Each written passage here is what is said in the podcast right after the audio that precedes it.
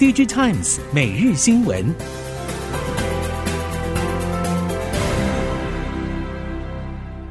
听众朋友您好，欢迎收听 DigiTimes 每日新闻，我是袁长杰，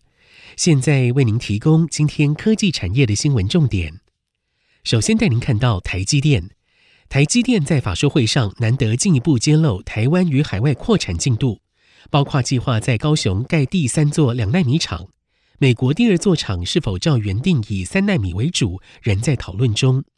以及日本熊本厂第二座厂底定，应会投入七六奈米制程。供应链表示，日本携手台积电首阶段取得成功，近期再传出新加坡不放弃与台积电合作机会，并且再加码优惠条件，除了土地、水电与人才全力协助之外，也提供税务优惠及补助。希望台积电能助力新加坡快速巩固在半导体产业的地位。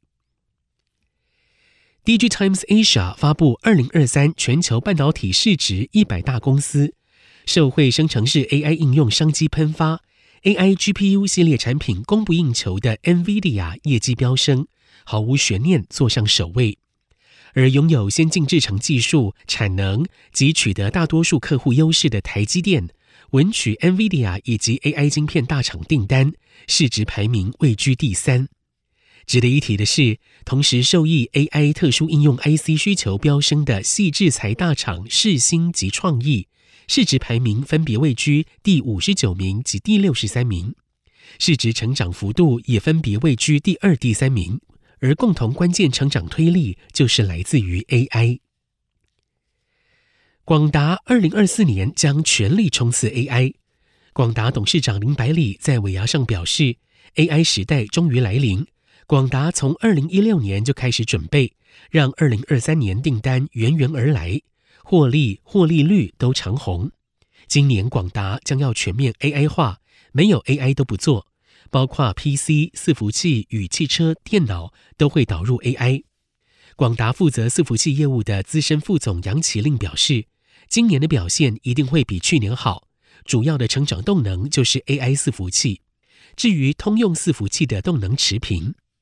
但是 AI 伺服器还是卡在 GPU 供给紧张，预计第二季之后才会疏解。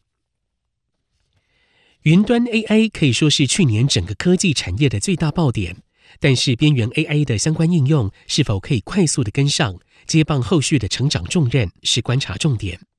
如果边缘 AI 可以窜起，势必会带动更多全球顶尖半导体公司市值的成长力道。值得注意的是，各类较难分类的 AIoT 应用和车用的 AI 相关晶片需求，半导体业者表示，这一些需求的类型相对分散，而且个别规模都比较小，但有很多新的应用甚至都还在初步的开发阶段。今年能不能看到更多新的应用雏形出现，也是观察指标。记忆体产业进行终端库存去化，DRAM 的稼动率也缓步改善。业界认为，整体 DRAM 投片量从今年第一季将逐季提升，比前一季小幅提升约百分之五左右。下半年的投片量回升速度会明显加快。而 NAND Flash 价格调整幅度较大，但产能增加幅度还要观察上半年的市况表现。业界预期。DRAM 国际巨头还是会维持纪律性增产的策略，台厂如南亚科、华邦电等将有望从第二季跟上主流大厂的成长步伐，带动下半年的产品组合与毛利率改善，今年的营运表现会逐季复苏向上。受到美国晶片与半导体制程设备禁令影响。中国晶片制造商无不积极在境内寻求替代解决方案，促成中国半导体设备供应商崛起。南华早报报道，受中国政府扶持的北方华创表示，在技术取得突破与当地需求高涨情况下，预期二零二三年营收与净收益和前一年相比会出现将近百分之五十的大幅成长，同时市占率也大幅提升。北方华创主要竞争对手中微半导体也表示，二零二三年营收预计随当地晶圆厂需求劲扬而有所成长，成长幅度有望超过百分之三十。中国电视品牌包括海信与 TCL 近年来在国际市场表现出众，站上了第二、第三名，仅次于三星电子。但是以中国电视市场来说，近年萎靡的相当厉害，尤其是二零二三年，受到中国消费疲弱影响，整体电视出货量已经下降到大约三千六百万台，相较于疫情前超过五千万台的水准，衰退情形非常严重。预期未来三年还是会处于下滑的走势。至于全球电视市场也持续下滑，群智咨询资料显示，二零二三年全球电视出货总量来到二点一四亿台，年减百分之二点九，创下过去十年来的新低。印度电子和资讯技术部部长瓦伊西瑙在瑞士达沃斯举办的世界经济论坛上表示，目前印度半导体发展重点将首先着重二十八纳米以上制成晶片，满足汽车、电信、能源与铁路等产业领域的需求。接下来再往七纳米迈进。谈及印度在近几年越演越烈中美晶片大战的立场。瓦伊西瑙表示，印度并非加入一场竞争，而是促进双赢局面。他认为，半导体市场有足够的机会让各国企业参与。印度已经和美国、日本、欧盟签署合作协议，并且正在与南韩企业在半导体领域合作。二零二三年全球车市大好，包含台湾在内，多数区域市场都分得疫后红利。面对今年车市成长势必相较前一年趋缓，在台系供应链方面，不论是组车或是车用零组件供应端，都认为影响不算太大。供应链业者表示，对于回归正常成长周期，已经提早启动调节措施。但是也有部分跨足半导体领域的车用系统业者表示，碳化系在今年的销售状况相对值得观察。整体来说，采用碳化系的车用零件或是系统的价格已经接近甜蜜点。纯电动车两大龙头特斯拉与比亚迪相互比拼，今年不但在产销数量上恐怕会出现宝座换位，汽车智慧化布局也出现了戏剧性反转。供应链业者表示，比亚迪纯电动车在去年第四季销售超越了特斯拉，首度成为全球季冠军。市场同样看好比亚迪今年全年的销售表现，